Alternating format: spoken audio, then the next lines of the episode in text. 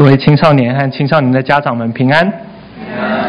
首先要祝在座的妈妈们母亲节快乐。在我们，好，大家可以跟你的妈妈说母亲节快乐。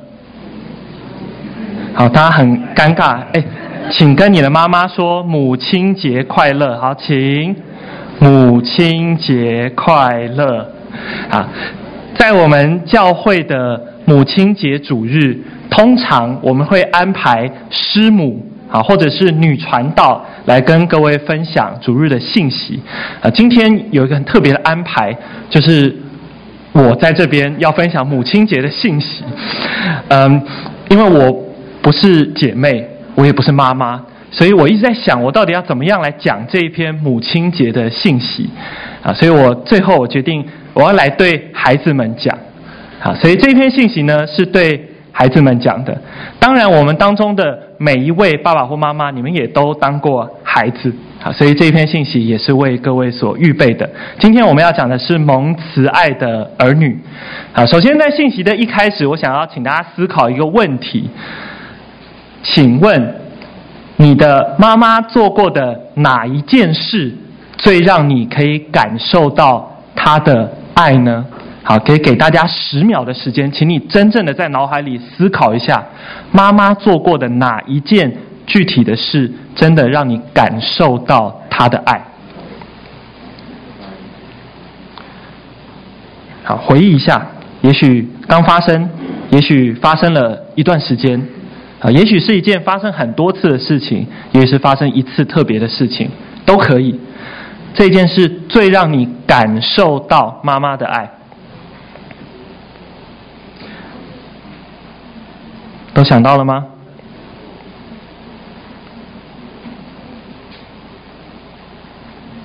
好，我相信在你们心中应该有这个答案。好，我来跟大家分享我的答案是什么。好，当我在想这个问题的时候，妈妈曾经做的哪一件事最让我感受到她的爱？我想到的是，在我学生的时候，她每天早上早起帮我做便当。为什么我对这件事情印象深刻？因为学生很早起，对不对？好，学生你们每天都觉得痛苦的要死，很希望不要上第一节课，好，会不会第二节课再到教室？学生，我们一觉得我们好像很早起了，但是当我以前学生，我每天起来，我是被抽油烟机的声音吵醒的。好，我知道我醒来的时候，我妈妈已经在做饭，而且快做好了。当我出去，我可以带着热腾腾的便当出去。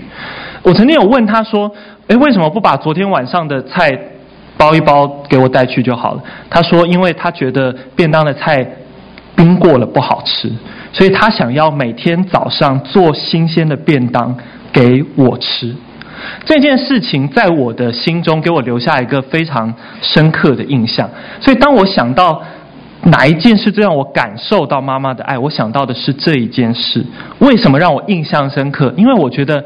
妈妈牺牲了她自己睡眠的时间啊！对我来说，我觉得睡眠的时间是很重要的。要我早起很痛苦，但是妈妈却每天比我晚睡，比我早起，预备便当给我吃。所以，当我们在想到什么事情最让我们可以感受到爱的时候，想到的不一定是那件事情是一件很大的事情，或者很贵重的事情。好，比如说不一定，我想到的不会是小时候妈妈给我买一个很贵的礼物。啊，妈妈确实也买给我很多很贵的礼物，但是我想到的是妈妈为我牺牲她的时间，舍己为我做便当。所以最让我印象深刻的是她的这个舍己的爱。爱不只是给予，爱是舍己的给予。我们今天一起一起来思想。什么是蒙慈爱的儿女？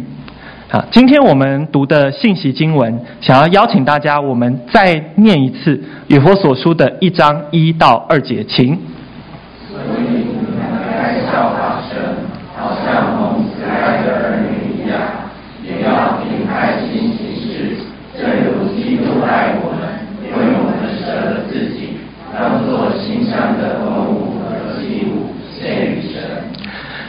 我们今天的读到的经文里面他第一个提到了我们该效法神，好像蒙慈爱的儿女一样。蒙慈爱的儿女是我们的身份，我们是谁？啊，我们是神的儿女。这里讲到第一个是我们的身份，讲到了第二件事情是也要凭爱心行事。好，行事做什么事是我们的行为。好，我们这个人，我们是谁？我们做什么事？这是身份跟行为。我们的身份有时候跟我们的行为很有关系。好，比如说。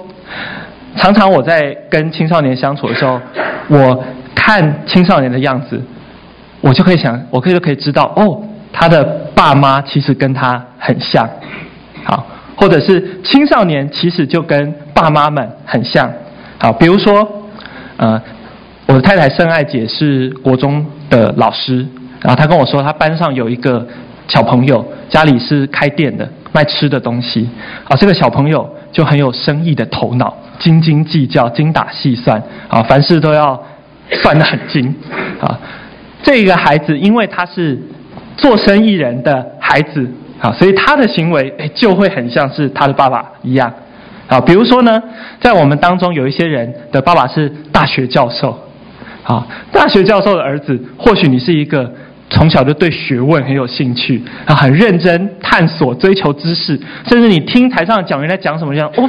这个东西跟我所看到的那个研究不一样，啊，也许你是大学教授的儿子，好，或许呢，有一些人，我知道你的爸妈是很喜欢户外运动的，好，会去爬百岳，会去去很远的地方出去，所以当你的孩子也会跟着父母一起去这样的地方，好，那我自己呢，啊，我是军人的儿子，啊，所以呢。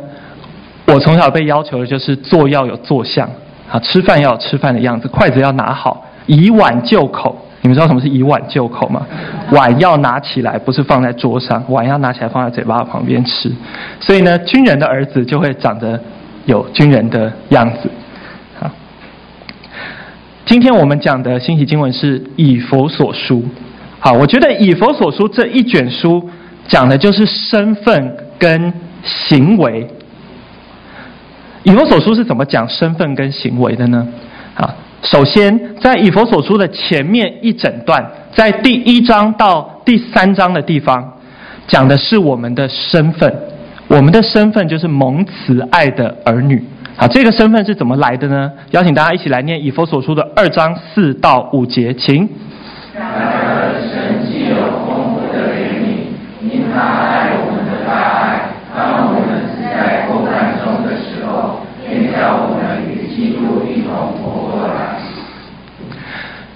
以弗所说的一开始的这一段讲的是我们的身份，我们的身份是神的儿女。这个身份是怎么来的呢？啊，这段经文告诉我们，我们从前是死在过犯罪恶之中，但是神叫我们活过来。神怎么样叫我们活过来的呢？是靠耶稣基督为我们的舍己。耶稣基督为我们舍了生命，好让我们可以成为神的儿女。这个是我们身份的由来。以弗所说的前半段讲的是身份，那后半段呢？我们既然有这样的身份，我们就要活出与这个身份相称的行为。好，一样要请大家来念以弗所书的四章一节，请。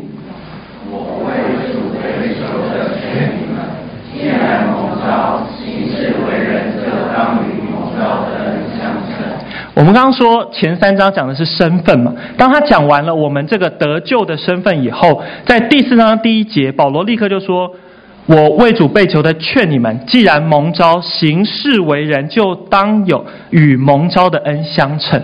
我们是蒙神慈爱的儿女，我们就应该要活出蒙神慈爱的儿女该有的行为。弄清楚身份跟行为很重要，我们不能混淆这两件事情。”先有身份还是先有行为？先有身份，再有行为。有身份才会有相应的行为，有行为不一定会带来身份。好，什么意思？我是军人的儿子，所以我坐有坐相，站有站相。请问，如果今天有一个人他跑过来，坐得很端正，他可不可以说我是廖家的儿子？好，不行。他是先有这个身份，然后有这个行为，行为不一定带来身份。所以我们刚刚看到以佛所书的前面三章讲到我们蒙慈爱的儿女的身份，接下来在后半段我们就看到这个身份要带来怎么样的行为呢？今天我们所读的这一段经文，我们刚刚读的经文是以弗所说的五章一到二节啊，它其实跟前面一点的经文是同一个段落，从四章的二十五节一直到五章的二节。好，如果你手上圣经还开着，邀请大家可以翻开圣经，我们一起来看这一段的经文，以弗所书的四章二十五节到五章二节。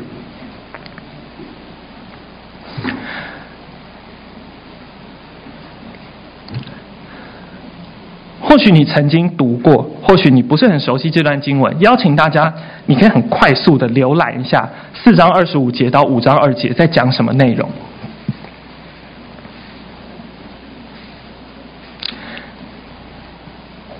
好，你们看到里面在讲什么内容？他要我们弃绝谎言，好，说实话，然后呢，不要犯罪，好，然后不要偷窃，有很多的。要跟不要的内容，我要想跟大家，我要跟大家坦诚，当我一开始看到这段经文的时候，我觉得我心里面跟青少年一样，会冒出不由自主的觉得有一点烦的感觉。啊，青少年们，我知道你们有时候啊被要求的时候要做这个，不要做那个，要早睡，啊，要不要迟到，啊。不要用手机，啊，要念书，好，你们听到很多要跟不要的时候，你们心里会有很多的抗拒，觉得为什么一直管我？这段经文，当我在一开始看的时候，我也会有这种感觉，诶，为什么讲了这么多要跟不要的东西呢？但是这一些东西不是规定。当我们在觉得我们是被规定的时候，我们就有一种被限制的感觉。我们觉得为什么要限制我？但是我想要邀请大家，我们换一个方式来想，这些东西不是规定，这些东西是我们的家长什么样子的描述。我们是神的儿女，我们在神的家中，这个家长什么样子？比如说，我是军人的家庭，所以我们家的小孩呢，应该要坐姿端正。比如说，大学教授的家，也许你们在讨论学术问题，这个是描述你们的家长得什么样子。这一段经文也是一样的，因为我们是神的儿女，我们在神的家中，所以这一个家应该要长的是什么样子。好，我们要来看这一段经文。这段经文有时候会让我们觉得好像是被要求的感觉，但是当我们往前看的时候，我们就会看到刚刚我们所读的四章一节：“我为主被囚的劝你们，既然蒙召行事为人，就当与蒙召的恩相称。”所以，我们是有了这个蒙召的身份，我们就活出这个蒙召的行为。而且，当我们觉得活出来很困难的时候，上帝给我们一段经文，激励我们。他说：“又要将你们的心志改换一新，并且穿上新人。这新人是照着神的形象造的，有真理的仁义和圣洁。”啊，如果你看经文，我们刚刚讲到四章二十五节到五章二节是同一个段落，在这一个段落的刚好正正上面。四章二十三节、二十四节的时候，就讲到神会将我们的心智感化一新，让我们穿上新人。这新人是照着神的形象造的，有真理的仁义和圣洁。所以，我们当看到二十五节到五章二节中间的很多要跟不要的时候，我们想到我们不是靠着我们自己在努力做这些事情。当我们相信上帝的时候，上帝已经将一个新人摆在我们当中，是有上帝形象的新人。我们是用这个新人的身份活出这些生命，接下来我们就要来比较细的看一下四章二十五节到五章二节这一个段落里面所讲的这些要跟不要的内容。四章二十五到二十九节，我们先看这几节经文，也邀请大家一起来念这几节经文。二十五节，请。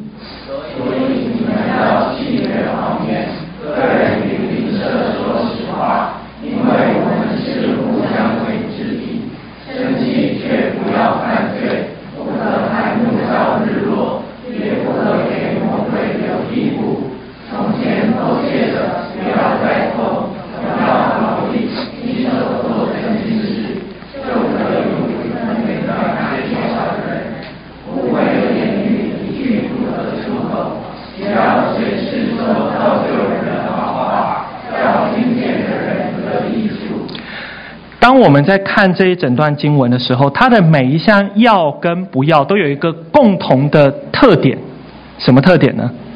这里的每一项要跟不要都跟人际关系有关。这里的每一项要跟不要都跟我们人与人之间的互动，我们神家中家人的互动有关系。第一个，他说我们要弃绝谎言，个人与邻舍说实话。因为我们是互相为肢体，啊，我们每个人都知道，我们不要说谎，我们不要说谎。除了因为神是圣洁的，我们像神以外，还有一个原因，后面写出来了，因为我们是互相为肢体。在这里的每一位，我们的弟兄姐妹们，我们家里的人，我们是神的肢体，就是身体里面的不同的部分。我们不是外人，也不是敌人，所以我们互相为肢体，我们彼此帮助，我们需要对彼此说实话，必须要对彼此坦诚。在家人的关系当中，你愿意坦诚吗？你愿意诚实的表达你所做错的事情吗？你是不是相信，当你向家人坦诚的时候，这一个你做错的事情不会影响到你跟家人的关系呢？我们是彼此为肢体，所以我们弃绝谎言，个人与邻舍说实话。第二个，他说生气却不要，生气却不要犯罪。好，生气却不要犯罪，不可含怒到日落，也不可给魔鬼留地步。好，请问根据经文，可不可以生气？可以生气，但是不可以犯罪。好，大家可以放心了，可以生气。啊，上帝没有禁止我们生气，我们的情绪也是照着神的形象所造的。神也会发出正确的生气，这是神的易怒。我们也会生气，但是我们有时候的生气不是正确的。所以圣经上面告诉我们，我们可以生气，但是我们不能过度的生气。生过度的生气，这个怒气在我们的心中会导致犯罪。好，他说不可含怒到日落。为什么不可含怒到日落？因为晚上睡觉的时候会魂牵梦萦在你的脑海里面。好，是这样吗？这个经文告诉我们，我们需要给我们的怒气定一个期限，不能让这个怒气一直持续的在你的脑袋之中。他给我们定的期限叫做日落。啊，那你也可以定一个短一点的期限，啊，不要生气超过一个小时，啊，不要生气超过今天，啊，总之，上帝所提醒我们的就是不要让这个怒气累积在我们的心中，好，因为当这个怒气累积的时候，会发生一件事情，叫做给魔鬼留地步。好，还记得这一段经文讲的是什么关系吗？家人的关系。神家中的家人的关系，我们跟家人的关系，如果我们生气含怒到日落，他会给魔鬼好像打一扇门，打开一扇门一样，让魔鬼跑进你的家里来，你的家里就不只是家人了，你家里会出一个一个叫魔鬼。好，不要给魔鬼留地步。第三个，他说：从前偷窃的不要再偷，总要劳力亲手做正经事。我们都知道不可以偷窃，因为那是不属于我们的东西。我们也不应该贪恋别人所有的东西。这里讲的不只是偷窃的行为，他还希望我们做到一件更高的层次，是什么？当我们不要再偷，总要劳力，亲手做正经事以后，我们可以做什么？就可有余分给那缺少的人。所以，我们不只是不要偷窃。我们还希望能够做到一件更高的标准，是可以帮助主的家庭，在这个家庭，在我们的家庭关系当中，有人是有余的，有人是缺乏的，但我们希望可以帮助到那一些缺乏的人，让我们是有所付出的，可以帮助到我们的家人们。接下来二十九节说，污秽的言语一句不可出口。只要随时说造就人的好话，叫听见的人得益处。好，请问讲到污秽的言语的时候，你们第一个反应是想到什么？脏脏话。刚刚我好像听到一个声音，有人把污秽的言语讲出来了。啊，听到污秽的言语的时候，你们第一个反应是脏话，好粗话、难听的话。没错，这些都是属于污秽的言语。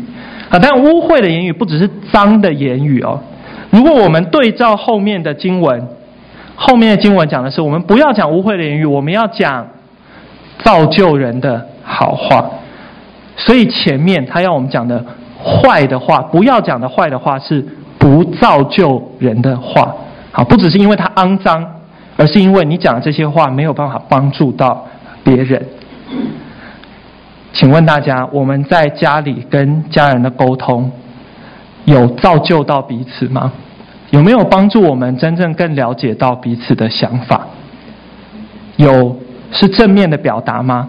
还是都是负面的？都是酸的？都是批评的？都是生气的？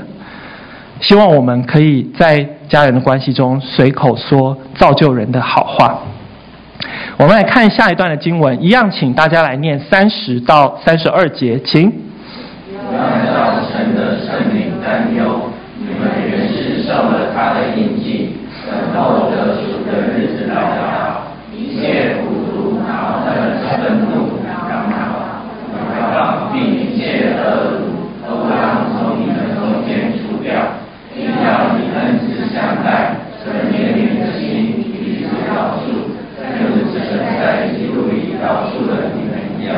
第三十节讲到，不要叫神的圣灵担忧，你们原是受了他的印记，等候得赎的日子来到。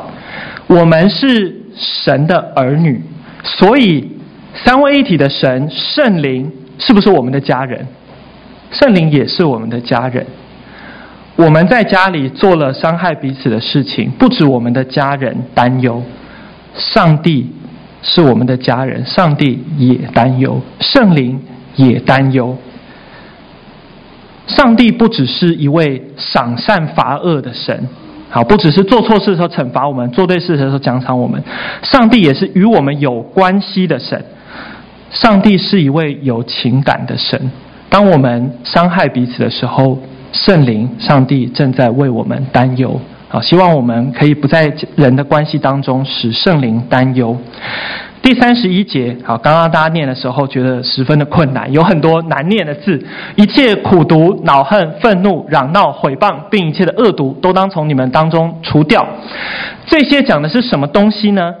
这边讲的每一个都是我们在人际关系中会造成的伤害。苦毒是什么？苦毒是拒绝和解的怨恨。当我们与人发生冲突，我们不想饶恕别人的时候，有一个怨恨在我们当中，那个就是苦毒。恼恨是什么？恼恨是事情发生当下，哦，很生气，当下的怒气。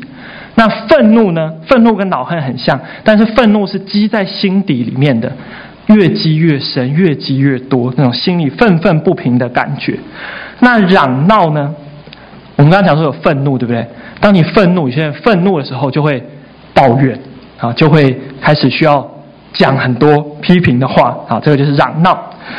毁谤呢？毁谤就是对那伤害我们的人攻击他，啊，毁谤他，批评他。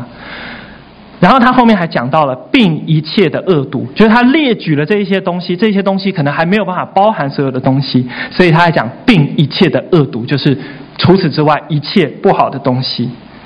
这一些都是破坏关系的事情啊！希望我们记得，我们是神的家人，我们也与我们的家人彼此为肢体，在我们的家人关系当中，可以不会有这些苦毒、恼恨、愤怒、嚷闹、毁谤一切的恶毒。求主帮助我们。第三十二节说，并要以恩慈相待，存怜悯的心，彼此饶恕。正如神在基督里饶恕了你们一样，在关系当中，我们每一个人都有可能会伤到别人。饶恕不只是其中一方的责任，饶恕是彼此的责任。这边告诉我们说，我们要彼此饶恕。请问大家饶恕容易吗？好不容易，或许现在在你的心中就有一些你觉得很难过去的事情。好，饶恕代表放下，啊，饶恕代表不再为这件事情感到难过、感到纠结。当我们心里面没有办法饶恕的时候，就会产生苦毒、恼恨、愤怒、嚷闹、毁谤，还有一切的恶毒。确实。这些伤害非常难以处理啊，确实，饶恕是一件很困难的事情。前几年有一次在家人的关系当中，啊，我也有一个我觉得很难饶恕的状况，我觉得很受伤，我觉得我没有办法放下我心里面的情绪啊。但是那个时候，嗯，有一位弟兄姐妹告诉了我一句话，我觉得很受提醒。他告诉我说，家人对我造成的伤害，耶稣基督已经偿还了。啊，家人对我造成的伤害，耶稣基督已经偿还了。我们都相信耶稣基督的救恩，耶稣基督一次在十字架上受死，担当我们的罪，不只是那个时候发生的罪，未来所有发生的罪。人际关系的伤害都已经被耶稣基督担当了。若我们相信耶稣基督的救恩，我们也相信在当下，可能在你心中还没有办法放下的那一个苦毒怨恨，耶稣基督已经为那一位伤害你的人偿还了。因为耶稣基督的舍己，彼此饶恕才成为可能。如果我们只靠人与人之间的关系，我们终究会有没有办法放下的时候，我们终究会有没有办法低头的时候。但是，不论我们是伤害的，或是被伤害的，或是在那个伤害当中，其实我们都伤害，或是我们都被伤害。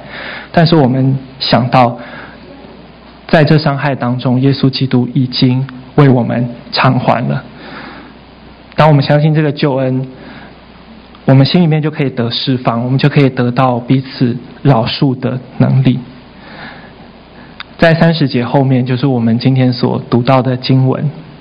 所以，你们该效法神，好像蒙慈爱的儿女一样，也要凭爱心行事，正如基督爱我们，为我们舍了自己，当作馨香的供物和祭物献与神。我们能够效法神。做到神家中的这些美善的事情，因为我们有一个身份是蒙慈爱的儿女，因为我们是蒙慈爱的儿女，所以我们可以凭爱心行事。在关系当中，我们常常不知道怎么样去爱人，但是正如基督爱我们，为我们舍了自己。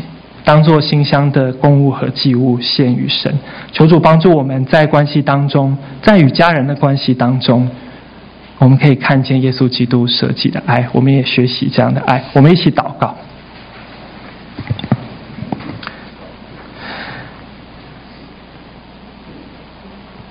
天父，谢谢你，谢谢你让耶稣基督为我们而死。你的爱就在此向我们显明了。谢谢耶稣基督在我们还做罪人的时候为我们死，因为我们是不可爱的，但是你却愿意为我们这样的罪人而死。